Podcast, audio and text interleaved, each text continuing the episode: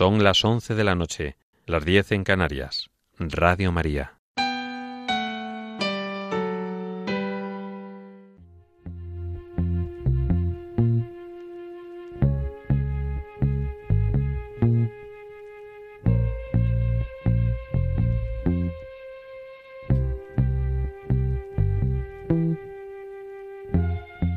El Candil con Ángel Luis Arija.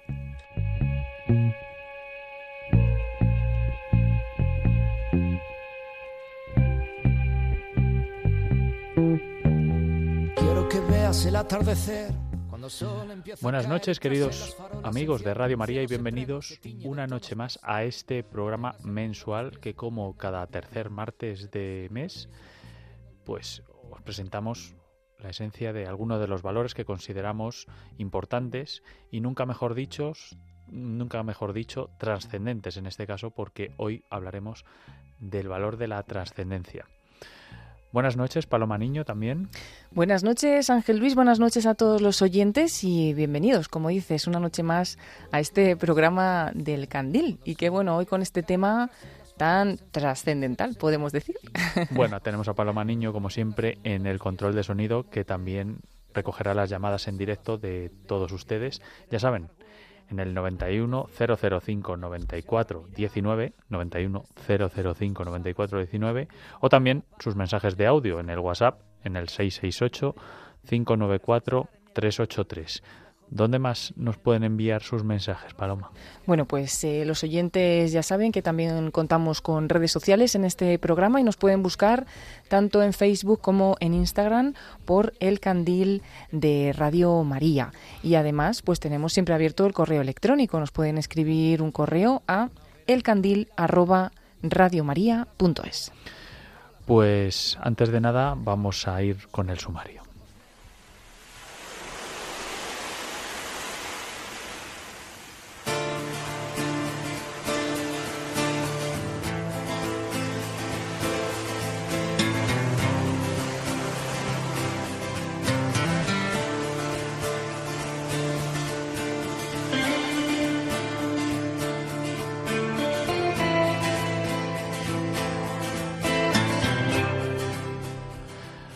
Contaremos con el director de Sexto Continente en esta casa, Monseñor José Ignacio Munilla.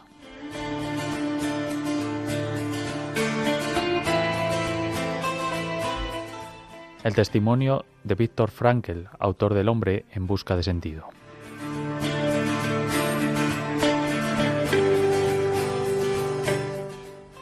Algunas palabras del psiquiatra Enrique Rojas.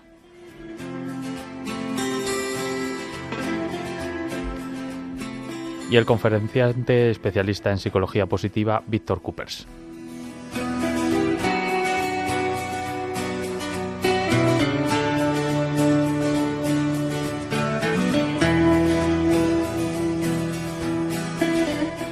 Bienvenidos a El Candil.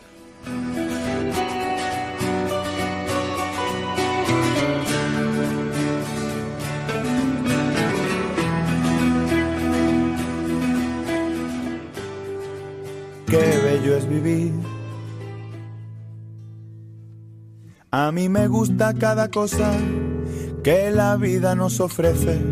El placer me reconforta, el dolor me fortalece. Disfruto cada segundo y cada segundo que viene. Cuando pienso que disfruto, más disfruto es lo que tiene y no me gusta recrearme disfrutando de cualquier soplo de aire. Y cómo me alegro de encontrarme tan alegre, tan feliz, tan despreciable. Qué bello es vivir. Que sepan todos ustedes que metemos muchas veces eh, este autor musicalmente espectacular por Paloma Niño, que le gusta mucho. ¿Quién es? Bueno, es que tiene buenas canciones, el canca, sobre todo con, con, buenos mensajes. No te voy a decir todas, pero, pero muchas de sus canciones tienen bonitos mensajes y esta además pues te da como un soplo de, de aire fresco escucharle, ¿no? Porque hasta respira en la canción.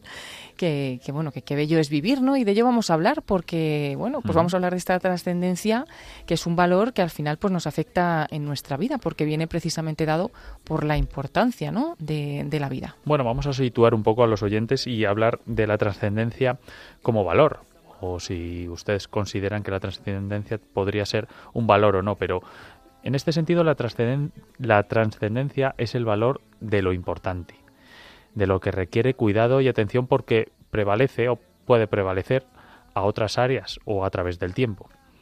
La trascendencia es saber que llegará algo o que haremos algo que traerá consecuencias para siempre, que marcará el rumbo de nuestra vida. En nuestra vida hay muchas cosas que trascienden el tiempo, la distancia, las adversidades.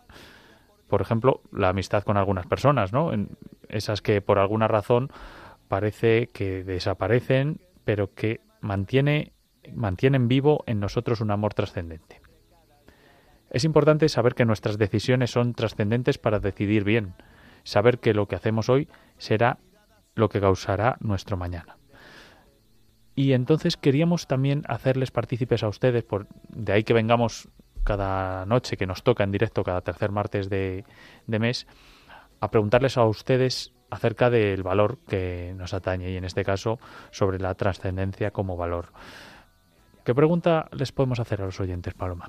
Bueno, pues podemos hacer una primera pregunta que, es cómo podemos llegar a vivir este valor ¿no? de la trascendencia. Estamos hablando del valor de lo importante, de lo que requiere cuidado y atención, pues a ver qué ideas nos dan los oyentes para poder vivir este valor de la trascendencia. Sí, porque muchas veces mm, hay gente o a nosotros mismos pensamos que no hace falta ser tan trascendentes en el pensamiento.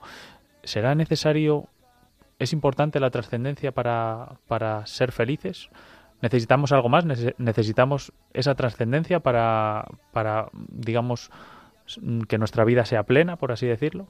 Me ha gustado también lo que has dicho de que es importante saber que nuestras decisiones son trascendentes, porque esta trascendencia está muy unida a la responsabilidad, ¿no? A saber que lo que hacemos hoy pues va a tener su repercusión también en el, en el futuro. Bueno, pues estas mm. dos preguntas lanzamos a los oyentes. ¿Podemos vivir felices sin pensar en lo trascendente de nuestra vida y cómo podemos vivir ese valor de la trascendencia? Bueno, vamos a tener eh, varios expertos sobre el tema o sobre, eh, sobre este tema en diferentes versiones. ¿no? El primero será Monseñor José Ignacio Munilla, que le conocen todos ustedes de sobra, el obispo de Alicante actualmente, y que tiene aquí un programa que dirige los lunes y los viernes, que es Sexto Continente, a las 8 de la mañana, y al cual le pueden ustedes también pues, escribir a su programa, ¿verdad? Y, y hacer, hacer partícipes al igual que en este.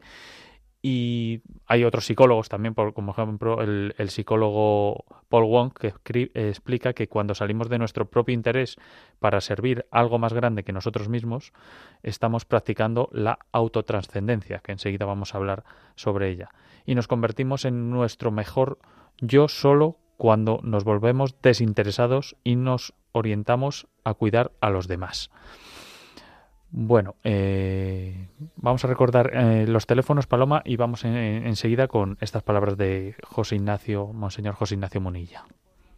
Sí, que vayan anotando los oyentes el teléfono porque dentro de un poquito pues abriremos también las líneas telefónicas en ese 91 005 94 19 91 005 94 19 que vayan pensando pues la respuesta a estas preguntas que, que os hemos hecho y dentro de un poquito abriremos los teléfonos pero desde ya podéis ir mandando también vuestros mensajes al número de WhatsApp al 668 594 383. Nos podéis mandar un mensaje escrito, pero ya sabéis que preferimos escuchar vuestras voces en un mensaje de audio, si puede ser pues de no más de 30 segundos para que no sea demasiado extenso.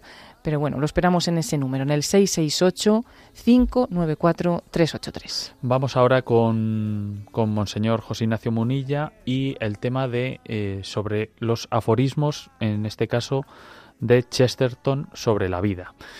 Mm, cómo vemos la parte importante de la vida y cómo podemos dar sentido a nuestra vida. Dentro del aforismo sobre la vida, sobre la vida, he recogido las siguientes eh, expresiones. ¿Qué visión tiene eh, Chesterton sobre la vida? Bueno, en primer lugar, obviamente, él subraya en algunas de sus, de sus frases el riesgo de vivirla con superficialidad, ¿eh? o sea, de no caer en cuenta de que, de que en la vida eh, está aconteciendo, que no es únicamente una sucesión de tiempo, no, no, que está aconteciendo lo que, algo que, que, que, que es definitivo, que es eterno, ¿no? Entonces, dice él, en la vida estamos demasiado ocupados para despertar, dice él esto. En la vida estamos demasiado ocupados para despertar. Es una, una reflexión genial, en el fondo, que es como decir, a ver, que es que vivimos como sonámbulos y entonces te tienen entretenido, ¿no? En no sé cuántas cositas. A ver, despierta, despierta, que lo cotidiano, que lo intrascendente no te tenga dormido, vas sonámbulo, vas sonámbulo. A ver, despierta y pregúntate por el sentido de la vida, pregúntate por dónde, de dónde vienes y a dónde vas, ¿no? Yo recuerdo haber escuchado, haber, haber escuchado una, pues una especie de metáfora, ¿no? Que es como si fuésemos en un autobús, en un autopullman, en el que vuelvo, pues resulta que voy dentro y bueno, pues unos se dedican a dormir, otros se dedican a sacar dinero, van vendiendo cosas por el camino, otros se dedican a ver películas, a divertirse, otros se dedican a ligar, a otros les, les gusta pues dormir y dormir, otros son de los que cogen el, cogen el micrófono y tienen que llevar la voz cantante en el autobús, pero igual nadie se ha preguntado, bueno, ¿y esto de dónde viene y a dónde va? O sea, este autobús, ¿quién lo fletó y a dónde se dirige, no? Sino que uno se dedica a dormir, ¿eh? a dormir, a ver vídeos, a entretenerse, a ligar, a no sé qué, a sacar dinero, y nadie se pregunta a dónde voy, ¿no? Por eso dice Chesterton, en la vida estamos demasiado ocupados para despertar. A ver, despierta. Otra expresión suya. La vida es algo demasiado serio para andar divirtiéndose. ¿eh? Bueno, obviamente hay que entender también esta frase, porque Chesterton sabía divertirse y, y era un hombre que además sabía disfrutar de la vida. Pero, claro, reducir la vida a una diversión, es decir, no tengo otra finalidad en esta vida que divertirme, pues es, es vivir enajenado, ¿eh? alienado, ¿eh? alienado. Bueno, entonces, este es el riesgo, ¿no? De la visión, la, eh, la visión superficial de la vida. Entonces, él insiste mucho en cómo tenemos que explorar la vida para superar, ¿no? Esa superficialidad. Entonces, otra expresión suya es el objeto de la vida es apreciar. No tiene sentido no apreciar las cosas. Las cosas tienes que apreciarlas. Tienes que preguntarte por ellas. Tienes que admirarte. Admirarte, pero esto es increíble. Que, que, o sea, que nos toque el corazón, ¿no? La vida. Que nos demos cuenta de que la vida es un milagro. Y entonces que te sientas interpelado por ella. Que te cuestiones cosas, ¿no? Entonces dice, el objetivo de la vida es apreciar, apreciar cosas, ¿no? Siguiente reflexión. Dice él, la vida es siempre una novela, una novela. En toda puesta de sol está escrito, continuará al día siguiente. ¿Qué quiere decir con esto? Que todavía el sentido pleno de la vida todavía no lo has descubierto. Tienes que estar abierto en ese que el objetivo de la vida es apreciar a que todavía no he descubierto ese misterio, todavía el misterio de la vida, todavía lo, lo mejor está por llegar está por llegar, estate abierto, ¿no? En toda puesta del sol está escrito, continuará al día siguiente, dice Chesterton, ¿no? Como veis es una alma, una alma la de Chesterton que, que está abierta plenamente, ¿no? Está abierta, atenta, que está atenta plenamente a descubrir un misterio, la, ¿eh? el misterio que esconde la vida. Podríamos dar un paso más diciendo que, mm, que para Chesterton la clave está en el sentido. ¿Para qué? O sea, para entender la vida, para que, para que sepas apreciarla, para que sepas apreciarla es determinante el sentido. ¿Para qué? Entonces dice una de sus eh, reflexiones, la única buena noticia para cualquier hijo de Adán es que su vida no ha sido inútil. Claro, esto es, esto es clave y determinante. O sea que la vida es para algo. Mi vida no es inútil. Es para algo, tiene una finalidad. Yo tengo que descubrir eso. No es inútil mi vida. Y dice también, cada uno debería creer que tiene algo que ofrecer al mundo que no le podrá ser entregado de ninguna otra manera. Hay algo que el mundo espera de ti y que solo tú podrás dárselo. esos dones, esos carismas que Dios te ha dado, ¿no? Esos talentos. Tú estás llamados a entregarlos, ¿no? Entonces, ver la vida desde esta perspectiva, claro, las cosas cambian, ¿no? Las cosas cambian. Tú entiendes que tu vida tiene una finalidad, tienes una vocación en ella, ¿no?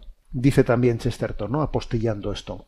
Cuando un hombre ha encontrado algo que prefiere a la vida, es cuando por primera vez comienza a vivir. O sea, cuando tú has encontrado un ideal que es en sí mismo más fuerte que la vida, es cuando comienzas a vivir. Una vez que ha despreciado ese mundo como un simple instrumento, el mundo se convierte en un instrumento musical.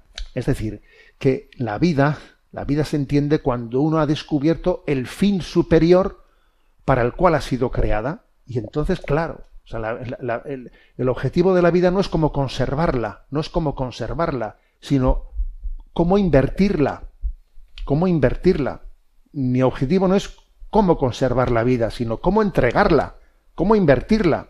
Por eso dice, dice, aquí que es clave, ¿no? Descubrir un sentido superior. Y entonces es cuando ese, la vida es un instrumento, un instrumento que será un maravilloso instrumento musical con el que yo haga de mi vida pues una verdadera sinfonía para gloria de Dios y bien de los demás. ¿eh? Y ya apostillando esto, eh, habla él también de la tragedia de la vida, porque en toda vida también hay una tragedia, ¿no?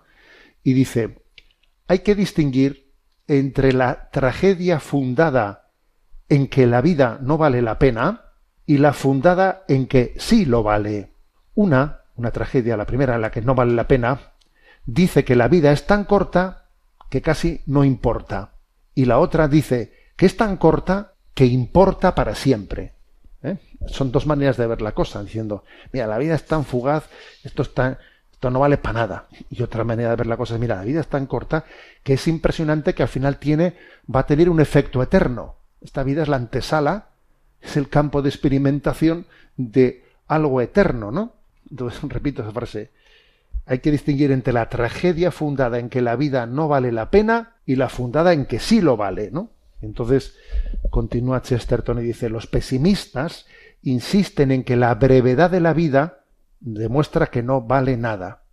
La religión insiste para demostrar que es tremendamente valiosa. En el primer caso, la palabra brevedad significa futilidad. En el segundo, intensidad. La vida es tan breve que esto no vale para nada, no tiene ningún valor. Y nosotros decimos, la vida es breve y en ella se está experimentando ¿no? la vida eterna. Por lo tanto, brevedad para nosotros es sinónimo de intensidad, de intensidad, vivir con intensidad de amor esta vida. Vivir con intensidad de amor. Tienes una vida, no tienes dos, no tienes tres, tienes una vida, ¿no? Vívela en intensidad de amor, gestando en ella, preparando en ella el don de la vida eterna, ¿no? Bueno, esta es la, la visión chestertoniana, ¿no? Chestertoniana del concepto de la vida.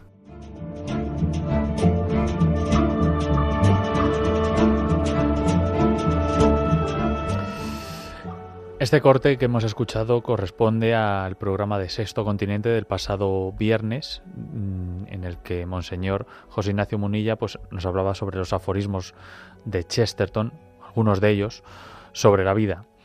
Y como queremos que hoy sea un programa dinámico y le hemos lanzado alguna pregunta a nuestros oyentes, también quiero que participen ellos desde, desde ya. Así que vamos a dar la bienvenida al programa a Alberta de Gijón. Buenas noches, Alberta. Buenas noches. ¿Qué nos quieres decir, Alberta? ¿Cuál es para ti la importancia de, de la vida? ¿Cómo es, por qué es La importancia de la vida es algo que Dios nos regala y lo tenemos que apreciar como es. Solo que cuando llegan ocasiones donde los tortazos te llegan por arriba y por abajo, pues ya te tambaleas. Y es mi caso. Yo hace un año era una madre de familia y era una esposa, era una persona que llevaba un hogar y era normal. Hoy soy la madre de un hijo que ha muerto y que mi corazón sangra y sangrará mientras viva. Y soy la esposa de un hombre que, que es una cocina que está en una residencia, que ni tiene, le dieron dos ictus y allí voy todos los días a estar con él, pero que ya no, ya es un trapín, por así decirlo. Entonces para mí ha, dado una vuelta de 180 grados. Y sigo, tengo que seguir admitiendo que tengo que vivir la vida como Dios me la dio. Pensando que hay otra mejor y que esta vida tiene sentido cuando pensamos que son cosas que Dios o el destino ha puesto en mi camino, pero que las tengo que vencer si quiero llegar a la otra. Si no, para mí no tendría ningún sentido la vida. Sí, en esos momentos tan duros como el que estás viviendo tú, Alberta, es cuando más hay que planteárselo, ¿no? Y hablaremos de eso dentro de un momento, porque muchas veces cuando nos preguntamos en, nosotros mismos el por qué me pasa a mí, por qué me pasa, por qué ha pasado esto y no, no tenemos una respuesta, igual la, la, la, pregunta está mal hecha también, ¿no? Porque lo que tenemos que preguntarnos es para qué, con qué finalidad, para qué, para qué estamos viendo esto que somos un pues instrumento. Pues para mí la finalidad es esa, es mm. decir, yo tengo que pasar por esto porque entre otras cosas es lo que tengo, no le puedo dar otra vuelta. Y tengo que pasar por ello, no me hundiendo pensando que es algo que tengo que superar mm. porque es ahí donde tengo que llegar a ese otro mundo donde ya no va a haber mm, nada de dolor ni va a haber nada de nada. Entonces cuando alguien me dice, ¿Tú qué crees en Dios? ¿Tú qué crees que existe otra vida? Pues sí que lo creo, porque si no, esta no tendría ningún sentido. Tiene sentido en cuanto piensas que lo que te, te está pasando, eh, a ver, mm, de 90 días que te pase en la vida, uno puede ser bueno, los otros tendrán sus tropiezos más o menos eh, grandes. Mm, felicidad completa no la hay entonces, no la hay aquí, siempre tienes que pensar que lo que te pasa te sucede porque la vida te lo presentó así o porque Dios así lo quiso o llámalo como quieras, pero tienes que pensar que es algo que tienes que vencer porque porque tienes que llegar a ese otro sitio donde eh, a Jesucristo ¿qué fue entonces? ¿Para qué lo puso Dios en el mundo? para quitarnos a nosotros el pecado, para hacernos una vida mejor de llegar a Dios, pues entonces tendremos que aceptar que si el maestro sufrió, nosotros no vamos a ir de regalo. Bueno, como nos decía Monseñor Munilla, ¿no? parafraseando a, Chesterton hace un momento, pues que el sentido pleno de la vida aún no la, no la has descubierto, que en cada puesta de sol mm, hay un mensaje que dice continuará, continuará al día siguiente, ¿no? que no, hay que no hay que rendirse cuando acaba el día y tú con tu vivencia eres un ejemplo de ti misma, ¿no? De cómo vas superando eso y el sufrimiento, como vamos a hablar enseguida, pues es un es un ejemplo de Bueno, bueno, eh, yo puedo decirle que, que hay de todo. Hay días en los que estoy dispuesta a aceptar todo lo que el Señor me dio y otros días en los que me pongo con Él, que para qué te cuento, diciendo por qué me dio tanto a mí de golpe. Sí, sí, sí, yo tengo 80 años, ¿eh? no nací ayer. Mm. Y es cuando me vinieron todos los sabatares de la vida. Entonces le digo, Señor, ¿no me podías dejar haber marchado en paz? Bueno, eh, Alberta, ya sabes cómo se suele decir que a, Dios da las mejores batallas a los mejores guerreros, ¿no? Entonces, tú eres una, una de esas guerreras que tienes que... bueno, que el señor Munilla, si tenéis ocasión de decirle, yo soy una admiradora.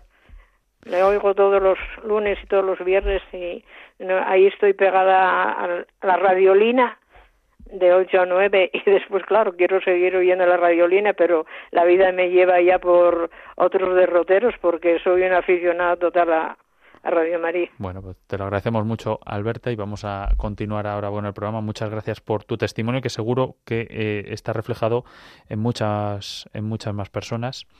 Y tenemos también, Paloma, un WhatsApp que nos ha llegado para seguir con el programa. Sí, nos llegan mensajes a través del WhatsApp para responder a esa pregunta de la importancia de la trascendencia en nuestra vida. Hola, buenas noches. Yo creo que la trascendencia es súper importante para orientar bien la vida que llevamos, para no malgastarla y para pensar que, que hay un, un proyecto muy grande en cada uno de nuestros actos porque estamos siendo gobernados por, por Dios, ¿no? Y por tanto debemos de orientar siempre con una macrovisión de lo que hacemos. Ahora bien, no considero que sea oportuno vivir en una permanente trascendencia en la vida cotidiana, porque eso hace difícil también el, el convivir con, actos y con situaciones sencillas y, de que no son de, de, gran, de gran interés o de gran importancia, ¿vale? Saber combinar ambas cosas, creo que en eso radica un poquito la, el arte de saber vivir. Buenas noches y gracias muy de acuerdo con esta, con esta oyente que, claro, no nos podemos meter solo en, en la trascendencia de vivir como si fuéramos eh, en la inopia de, bueno, del, misticismo, ¿no? Tenemos que vivir, disfrutar, como decía Munilla hace un momento sobre lo de Chesterton, que también hay que, hay que disfrutar y vivir de, de las cosas. Eh, un mensaje ahora leído, Paloma Corto, porfa. Sí, esta oyente mm, que acabamos de escuchar no nos decía su nombre. De todas formas, pues le mandamos también un saludo y le agradecemos este mensaje y nos escribe ahora Carmen Rosa, que además eh, te manda saludos porque dice Ángel que te conoció en el encuentro en Tenerife, en un encuentro de, ah, Radio María y te, te manda saludos, Carmen. Dice, para mí la trascendencia es dar mi tiempo a otras personas y no esperar nada a cambio. Nos llena de gozo el darnos es amor incondicional. Gracias por el programa desde Tenerife. Bueno, Carmen Rosa, un beso enorme. Y sí, es verdad que la conocimos en un encuentro allí en un curso de, voluntariado y, la recuerdo con, bueno, que, además es una mujer estupenda y me hizo, me hizo un obsequio que aquí te gustamos en Radio María. Eh, por acabar y para apuntillar esto de Munilla sobre Chesterton, bueno, hay una frase muy conocida de Chesterton que habla sobre, bueno, que dice que el hombre que toca la puerta de un burdel está buscando a Dios. Esta es una frase de las más conocidas que se le atribuyen a, Chesterton y esto nos puede llevar a hablar un poco del vacío existencial, porque detrás de cualquier adicción, ya sea al sexo, al alcohol, a, los videojuegos, a las drogas, a, a, Internet, a todo lo que nos atañe ahora, las pantallas, y pues está el, este trastorno, está este vacío, este vacío existencial. Es un, es un tema fundamental en el enfoque psicoterapéutico de, de Víctor, Víctor Frankl, que hablaba de que en muchos casos las neurosis y muchos problemas vienen de personas sin sentido en la vida, con un vacío existencial que luego es el que lleva a otros aspectos, en realidad son síntomas de este problema fundamental. ¿Y quién es Víctor Frankel, eh, Paloma. Víctor Frankel, seguro que algunos de nuestros oyentes han oído hablar de él. Nació en 1905 y es uno de los referentes más destacados de la psicología del siglo XX. Doctorado en medicina y filosofía por la Universidad de Viena, fundó la logoterapia, denominada Tercera Escuela Vienesa de Psicoterapia. En 1942, en pleno apogeo del régimen nazi, él y su familia fueron hechos prisioneros e internados en campos de concentración. Fue precisamente esta experiencia que vivió la que lo llevaría a desarrollar su teoría psicológica basada en el existencialismo. Tras sobrevivir al holocausto, fue profesor de neurología y psiquiatría en la Universidad de Viena y obtuvo la cátedra de logoterapia en la Universidad Internacional de San Diego, en California. Impartió también conferencias en universidades de todo el mundo y en 29 de ellas le otorgaron el título de doctor honoris causa. Y bueno, es muy conocido, seguramente muchos de los oyentes habrán oído hablar de, este libro, del libro El hombre en busca de sentido, en el que cuenta esta experiencia en los campos de concentración. Y bueno, pues que lo tenemos también esta noche aquí en el Candil. Bueno, de este vacío existencial es... Eh, frente a este vacío es muy importante que el hombre, mm, nos decía Víctor Frankl, se entregue a una causa, a una persona, algo más grande que él mismo, ¿no? Eh, es lo que Víctor Frankl llamaba autotranscendencia. Y para que el hombre encuentre realidades que le saquen de sí mismo o que le lleven a, esa autotranscendencia, Víctor Frankl hablaba de tres tipos de realidades que él llama valores, los valores de creación, de experiencia y de actitud. Vamos a hablar brevemente sobre cada uno de ellos para centrarnos, Paloma, y sobre el valor de la creación, que es el primer valor de los que nos habla, nos habla, por ejemplo, pues, el trabajo, aquello con lo que el hombre disfruta en su creatividad, que pone en ejercicio sus capacidades, que se ilusiona con una empresa que empezó de cero, que va avanzando, con un trabajo, con un libro que está escribiendo, con una obra musical, con algo que se están componiendo, un trabajo, ¿no? Esto es algo que nos puede sacar de nosotros mismos por, por esta inmersión ¿no? en, el, en el trabajo que nos puede llenar e incluso satisfacer. Sin embargo, no llena nunca del todo al hombre. No deja de ser una actividad y además está el peligro de que por ello se deje también pues otras dimensiones. Hay personas que viven solo para el trabajo, para el estudio. Mi marido está vivo para el trabajo y muerto para todo lo demás, nos decían algunas oyentes. Personas que han puesto todo su esfuerzo en el éxito, en el trabajo, se arruina la empresa y pues pueden llegar hasta el suicidio, ¿no? Estos valores son importantes, pero son insuficientes. El valor de la creación, que nos decía Víctor Frankl. También hablaba de los valores de experiencia. ¿Cuáles son estos valores? Pues son los valores de experiencia amorosa, científica, filosófica, literaria, religiosa, la relación con los demás, con la belleza, la entrega mutua del matrimonio, la entrega a los hijos, a los amigos, a los necesitados, a la humanidad entera o a Dios. Y por este camino, dice otro psicólogo, Ramiro Álvarez, el hombre se trasciende a sí mismo entregándose, en este caso, a otro, se entrega a otra persona, y así se libera de la autoneurosis a la que está condenado el sujeto, que está continuamente pendiente de sí mismo. Sobre todo, el amor, dice Víctor Frankl, es la forma más alta de estos valores de experiencia, y distingue a su vez en el amor de pareja tres niveles. El nivel puramente sexual, el enamoramiento más erótico pero en un sentido psicológico, y el amor espiritual, la persona por sí misma. Importancia de estos valores de experiencia, pues eh, eh, son muy importantes para sacarnos de nosotros mismos. Pero también puede pasar que esa persona en la que cifras tu vida, cifras tu alegría o tu, felicidad, puede fallarte, te puede abandonar, incluso se puede morir, ¿no? Entonces, si solamente tenemos los valores de creación de los que hablábamos antes, especialmente, pues, eh, por ejemplo, el trabajo, o estos valores de experiencia, el amor hacia otra persona, y estos valores nos fallan, pues ¿qué ocurre, no? Que el hombre también cae en una grandísima tristeza, se puede deprimir, y lo que decíamos, ¿no? Cuántas personas llegan también al, al suicidio. Por eso Víctor Frankel decía que hacen falta otros valores más. Bueno, pues el tercer valor en discordia, digamos que es el valor de la actitud, los valores de la actitud que mm, enseguida vamos a desarrollarlos un poco más, no por parte de Víctor Frankl, pero bueno, sí podemos decir que, como nos dijo Paloma, estuvo en los campos de concentración nazi y se dio cuenta y lo experimentó que esos valores son, mm, pues son necesarios, los valores de la actitud, y hay que saber encajar el sentido de la vida.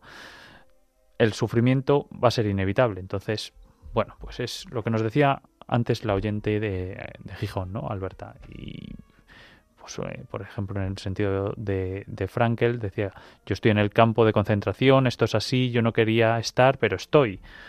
O me han dicho que tengo una enfermedad incurable, esto es así, vamos a luchar, vamos a poner de nuestra parte. Entonces, como nos decía Alberta antes, ¿no? Hay días que es imposible, pero es verdad que la actitud es muy importante para salir adelante, ¿no? Y buscar una trascendencia vital importante para, para seguir adelante.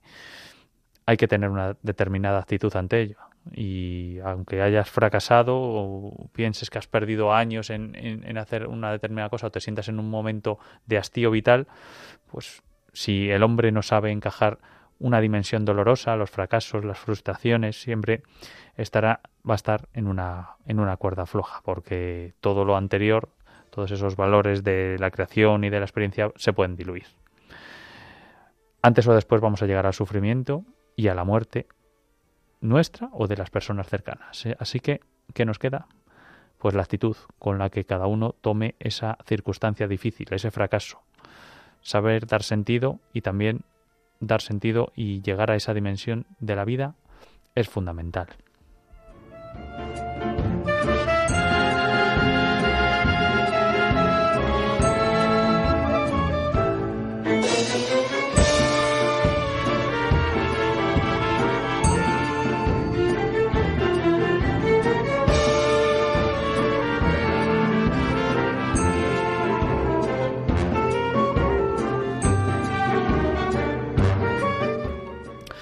Como estamos hablando de Víctor Frankel, vamos a hacer sacar un extracto de una entrevista y vamos a escuchar su voz, porque era una persona muy importante en el siglo XX a nivel eh, mm, pues de psicología y hemos querido sacar unos cortes para, para, escuchar su voz y mientras lo vamos a hacer vamos a hacer una traducción simultánea de esa entrevista que le hacen en un determinado momento. Mm,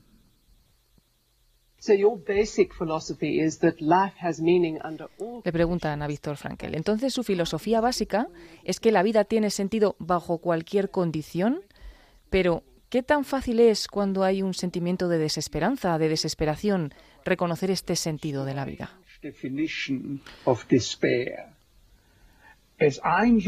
Permítame presentarle una definición algo extraña de desesperanza, tal como estoy acostumbrado a proclamar. La desesperanza puede ser explicada en términos de una ecuación matemática. D es igual a S menos P. ¿Qué significa? Desesperanza es sufrimiento sin propósito.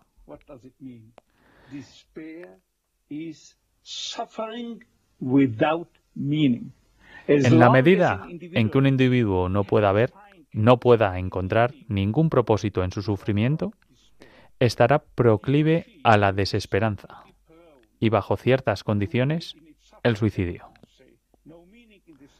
Pero en el momento en que puedan ver un sentido en su sufrimiento, pueden moldearlo en un logro. Pueden cambiarlo en una conquista en el nivel humano. Pueden convertir sus tragedias en un triunfo personal pero deben saber para qué. ¿Qué debería yo hacer con esto? Pero si las personas, como tantos segmentos de la sociedad, la población hoy en día, no pueden encontrar ningún sentido en absoluto a sus vidas, no pueden ver nada significativo entonces en la mayoría de los casos tendrán algo con qué vivir, al menos suficiente con qué vivir, pero no pueden ver nada por lo que vivir. Este es el primer corte que, que hemos rescatado de esta entrevista a Víctor Frankel, donde le preguntaban esto, ¿no? Que según su filosofía, lo que él cuenta en la logoterapia, la vida tiene sentido bajo cualquier condición. Y ya nos ha dicho pues que sería con esa ecuación, ¿no? Desesperanza es sufrimiento sin propósito. Por lo tanto, hay que buscarle un propósito a, ese sufrimiento. Escuchamos la siguiente pregunta.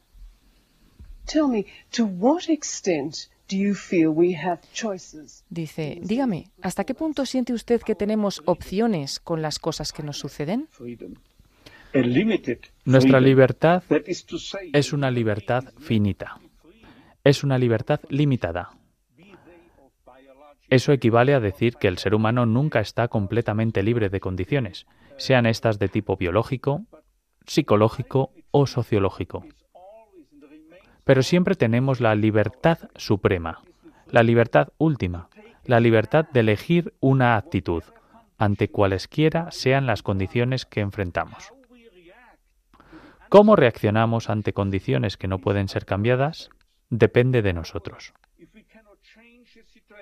En otras palabras, si no podemos cambiar la situación, siempre tenemos la libertad última de cambiar nuestra actitud ante esa situación. Hablaba aquí Víctor Frankel de esos valores de actitud, ¿no? que muchas veces pues, nos encontramos ante un sufrimiento inevitable que no podemos evitar, pero lo que sí que podemos elegir con nuestra libertad es la actitud ¿no? que vamos a tomar en esa situación. Y vamos a escuchar una tercera pregunta que le hace la persona que, le entrevista eh, a Víctor Frankel y también vamos traduciéndola. Le pregunta por un ejemplo de sentido que se pueda extraer de una situación de desesperanza. ¿Qué sentido se le puede dar a una situación de desesperanza? Una vez una vez recibí una carta de un joven estudiante tejano, quien me dijo que a los 17 años tuvo un accidente mientras practicaba buceo deportivo y desde entonces está paralítico del cuello hacia abajo.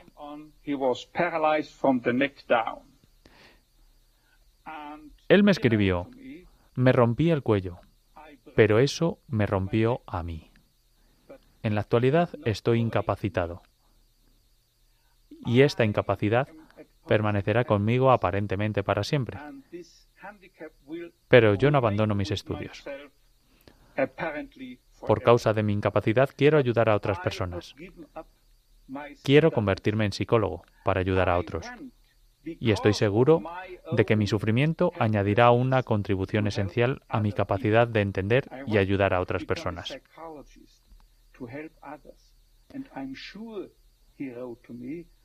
Este hombre, tres años después, fue invitado por mí, Víctor Frankel, para dar una conferencia, para hablar en el tercer Congreso Mundial de Logoterapia que tuvo lugar en una universidad de Alemania. Viajó en avión, en su silla de ruedas, desde Texas hasta Alemania, a dar la conferencia. Y el título fue El desafiante poder del espíritu humano. Y la última frase decía, yo sé que esto es verdad, porque ese hombre era yo.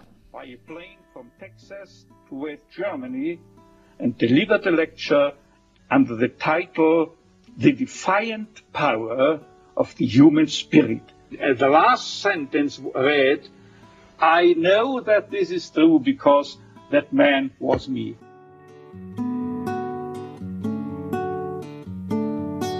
Para vivir, encuentre un par de amigos de verdad.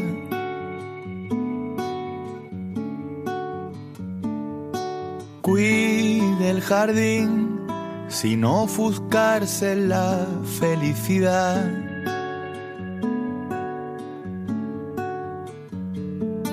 Para vivir, aplique lo que aprenda del error.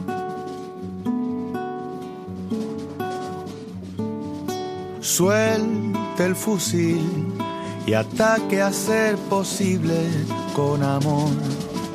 Desconfíe de aquel que no tenga ni la más mínima cicatriz. Averigüe su propio camino y descréase del porvenir. Para vivir, despréndase de todo lo que pesa. Conságrese en vivir y que la muerte nos pille cualquier día por sorpresa.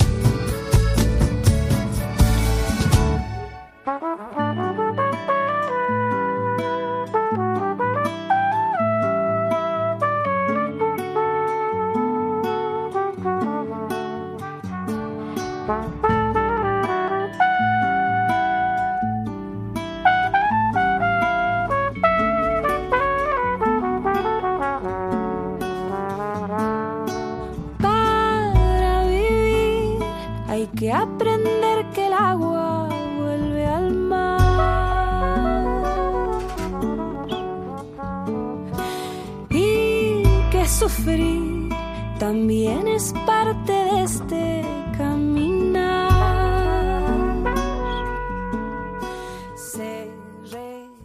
Mándanos tu audio por WhatsApp al 668 594 383 668 594 383. Esperamos tus comentarios. Despréndase de todo lo que pesa. Bueno, pues al hablar de valores de la actitud, y bueno, hemos estado un rato hablando de Víctor Frankel, podemos destacar la capacidad de sufrimiento. No la, de- no la poseemos, bueno, no la poseemos naturalmente, no se trae consigo al nacer. Queremos, tenemos que adquirirla y conquistarla en el padecimiento mismo de la vida. La sociedad y los medios mm, no preparan para el sufrimiento. Acentúan el valor del éxito, la eterna juventud y el poder mal entendido. La imagen de la persona doliente no es valorada por nuestra cultura hedonista y estilista. Por ello, cuando nos enfrentamos de repente con la realidad de un dolor físico, de un dolor moral, de un dolor psicológico, se sacuden los cimientos de nuestra seguridad, que se derrumba y hasta se degrada. Para Víctor Frankel, es en el sufrimiento donde se manifiesta la grandeza del ser humano, el temple de su espíritu. El hombre no educado por el dolor, nos dice, permanece siempre niño. Para educarnos en el dolor vamos a escuchar al doctor Enrique Rojas, que nos presenta una tabla de ejercicios de voluntad. En este caso, acudió a su consulta una madre con un hijo adolescente que iba mal en los estudios y no le ayudaba en casa, que solo se centraba en, bueno, las pantallas, el ocio pasivo, algo común en nuestra sociedad ahora mismo. Y al hacerle dos test de inteligencia al joven, pues salió con una media alta o media alta, pero con poca inteligencia auxiliar. ¿Qué es la inteligencia auxiliar? Pues es esta que se apoya en el orden, en la voluntad, en la motivación. Con 17 años de edad biológica, tenía 11 de edad psicológica. Vamos a oír al doctor Rojas eh, remediando este caso con el ejercicio de la voluntad tabla de ejercicios de gimnasia de fuerza de voluntad. Y va tomando nota, igual que se hacen ejercicios de gimnasia corporales para mejorar los pectorales, tener un cuerpo más atlético, tener un mayor dominio de distintas zonas de nuestro cuerpo, tú vas a hacer lo siguiente y va tomando nota. Ahora voy a clase en el colegio y tomo apuntes, aunque no me apetece, porque sé que es la mejor manera de salir con la lección aprendida. Y va tomando nota despacio de... Porque cuando uno toma nota en, en la clase, eso produce una activación de la corteza prefrontal y lo que está entrando en, el cerebro queda fijado de una forma más precisa al copiarlo en una libreta.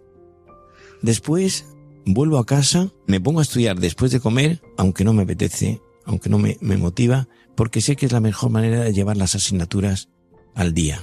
En otro momento ordeno mi habitación, que está muy desordenada, parece una leonera, y tiro lo que estorba y no lo hace mi madre porque sé que eso es un indicador claro de mejoría. Y más tarde ayudo a un hermano mío pequeño, me cuenta que tiene un hermano de 10 años, a sus deberes, cosa que no me gusta nada porque sé que es la mejor manera de hacer familia. Y más tarde le hago un recado a mi madre que me cuesta mucho trabajo porque es la mejor manera de colaborar en tareas de familia. Y le explico, apuntando despacito, y en otro momento que me tomaría un refresco en un día de calor, con un hielo, no me lo tomo, renuncio a eso porque quiero gobernar mi comportamiento. Y entonces le digo, escribe ahí la costumbre de vencerme en lo pequeño. Esa es la clave para tener voluntad, la costumbre de vencerme no en las cosas grandes y extraordinarias, sino en las pequeñas. Por lo tanto, si tienes voluntad, llegas a lo que te proponga. Y si no tienes voluntad, estás a merced del capricho del momento.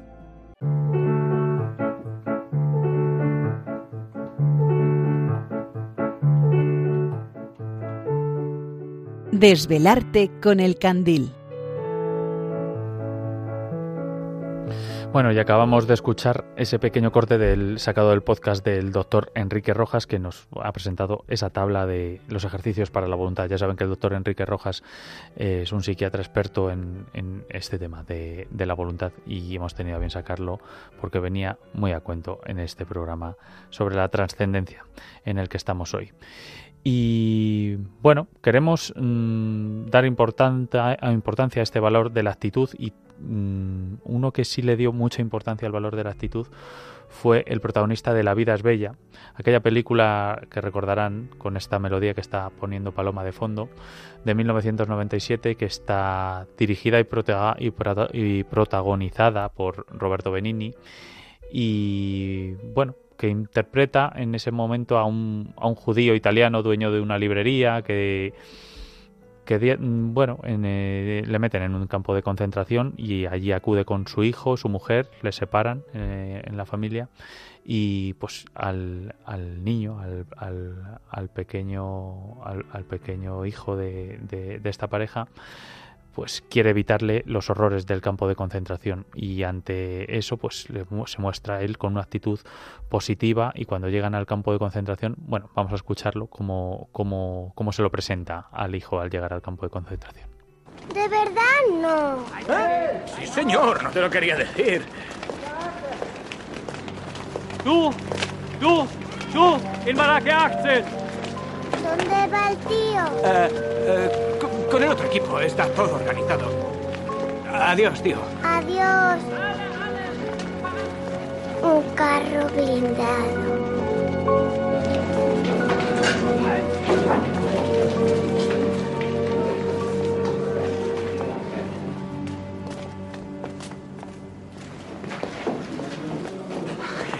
¿Eh? ¿Qué te había dicho, Josué. Es fantástico, ¿eh? ¡Qué lugar, eh! Corre, corre, vamos, vamos, si no nos quitarán el sitio. Tenemos una reserva, ¿eh? Dos literas. Con permiso, con permiso. Aquí. A ver, ¿dónde? Aquí, ¿lo ves? Aquí están. Dormiremos bien aquí juntos, ¿eh? Josué. Papá, esto es feísimo y huele mal. Quiero ir con mamá. Sí, ya iremos, sí. Tengo hambre. ¿Qué comeremos? Y esos hombres son malos, gritan mucho. Claro, gritan porque el premio es grande. Un tanque nuevo lo quiere todo el mundo. Tienen que ser duros, ¿eh? ¿Puedo ir a ver a mamá? Cuando acabe el juego. ¿Y cuándo se acabará? Ah, debemos ganar eh, mil puntos. Quien gane mil puntos gana el carro blindado nuevo. No me lo creo. ¿No nos van a dar la merienda? La, la merienda. eh, la merienda solo hay que pedirla. Aquí son todos amigos nuestros. Ah, mira quién está aquí. Es. em, Bartolomeo.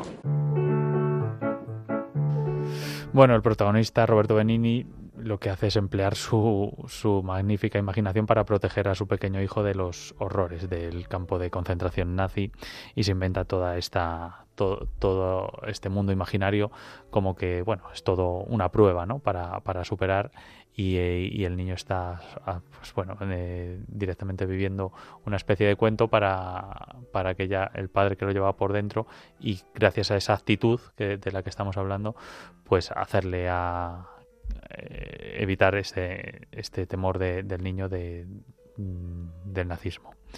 Y, mm, y con esto, Paloma, vamos a ir despidiendo. Nos quedan muy pocos minutos, pero vamos a recordar a ver si nos quiere entrar una última llamada o un último mensaje eh, muy rápido en el 668-594-383 para los mensajes de audio o si nos quiere entrar una última llamada en el 91-005 94-19.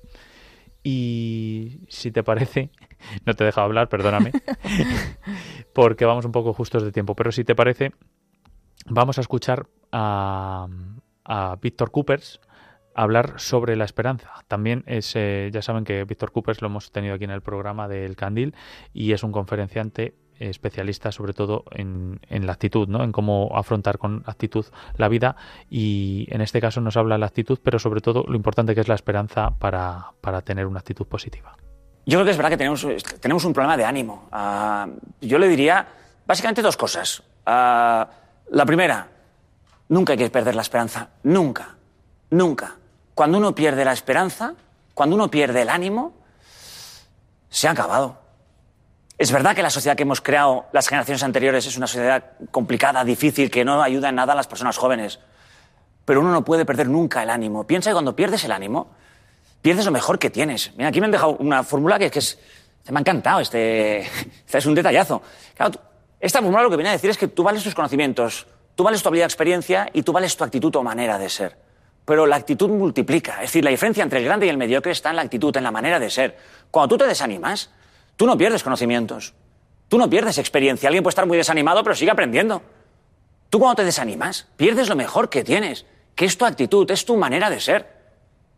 Cuando tú te desanimas, pasas de ser una persona absolutamente estratosférica, que es lo que eres. Porque no lo dudes, ¿eh? Eres una persona estratosférica. Pero cuando pierdes el ánimo, pasas a ser una persona del montón. De ser un profesional brillante a ser una profesional mediocre. De ser una pareja espectacular a ser una pareja pues, seria, correcta, profesional. Pero cuando uno pierde el ánimo, pues lo que veíamos antes, uno le pone un poquito menos de cariño, un poquito menos de ilusión, un poquito menos de interés, un poquito menos de ganas, un poquito menos de profesionalidad, y uno entra en la mediocridad. Y hay mucha gente que va por la vida a nivel mediocre, no porque lo sean. No hay nadie que sea mediocre, absolutamente nadie, que es un problema de ánimo. La vida es estado de ánimo. Entonces, claro, ¿cuál es el trabajo de las personas que, que- igual que, que somos profesores o las personas que tenemos un poco más de suerte en este momento no tenemos ningún drama, ningún problema grande? Ayudar a los demás a no perder el ánimo. Y este es uno de los trabajos importantes que tiene un profesor. Que nuestros alumnos no pierdan el ánimo porque el entorno tiende a que pierdan el ánimo. O sea, la vida es estado de ánimo. Ya sé que si yo digo que la vida es estado de ánimo, pues conceptual, intelectualmente lo entendemos todos. Pero voy a poner un ejemplo, porque así, en vez de pasar durante dos segundos por tu cerebro, que es visto y no visto, pasará un minuto. Igual te haces consciente de lo importante que es para ti hacerte responsable de tu estado de ánimo. ¿Qué dice la psicología positiva? Pues algo que los profesores ah, tenéis esa gran responsabilidad, que es hacer entender a- a las personas con las que trabajáis que la diferencia entre el tú en su mejor versión y el tú en su peor versión es el estado de ánimo. Tú tienes un alumno sin ánimo, hay que ayudarle.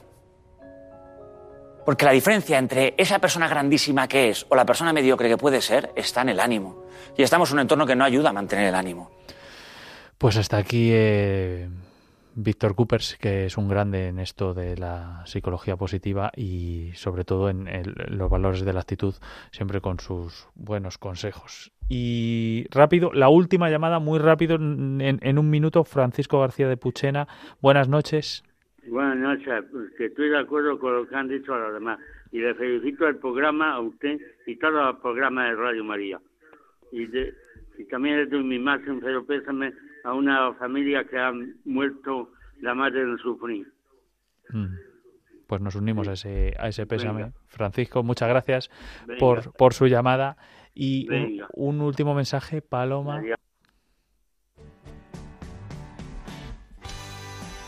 Sí, eh, pues vamos a ir al último mensaje que tenemos a través de WhatsApp y nos dice María, nos dice buenas noches, quiero compartir con ustedes que después de una muy dura vida, con todos sus sabores y sinsabores, incluidos eh, en la vida, es solamente el camino que se ha de recorrer de vuelta a Dios, un camino que llega con un nacimiento que no tiene fin, porque Dios, Jesús y María están siempre con nosotros, así como nuestros seres queridos que ya marcharon. La muerte física solo es el tránsito a otra, realidad. Pues le damos las gracias también a María por este mensaje, a Francisco de Puchena y a todos los que han estado escuchando el programa esta noche. Sí, a Alberta de Gijón, a Carmen Rosa de Tenerife, a esa oyente que nos ha mandado por, por WhatsApp un mensaje. Y antes de que nos pillen las señales horarias, pues agradecerles a todos ustedes. Ya saben que pueden escuchar este y el resto de los programas de esta casa de Radio María en www.radiomaria.es en la sección de podcast. Nos pueden escribir a elcandil@radiomaria.es para sus comentarios y seguirnos en Facebook y Instagram. Y solo quería pues acabar con una frase que es vale la pena vivir, vale la pena seguir viviendo. Siempre hay un para qué. Buenas noches, Paloma Niño. Buenas noches, Ángel Luis, y a todos los oyentes. Gracias por estar con nosotros en el Candil y muy buenas noches. que el sufrimiento es por amor, el dolor es diferente. Entrégate hasta el extremo, empápate de esta fuente inagotable, infinita, de la que siempre se sacan fuerzas. Es Dios Padre quien te grita, que te acompaña en lo que elijas. Cada segundo puede ser el último, es la hora de levantarse. Vive derramando, derramando todo el vaso, que no haya gota que se salve. Busca creatividad, lo terrenal puede esperar. Recuerda que no pone firma, es la mejor forma de firmar. Simplemente bailar Han escuchado El Candil de Radio María con Ángel Luis Arija.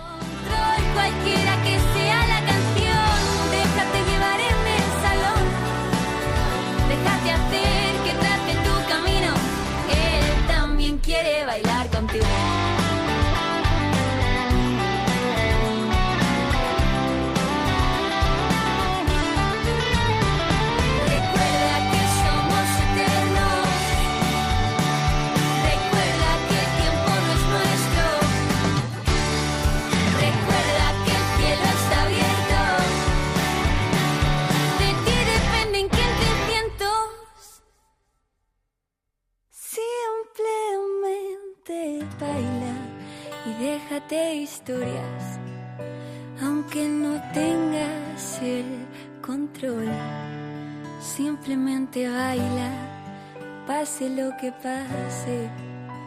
Pone en sus manos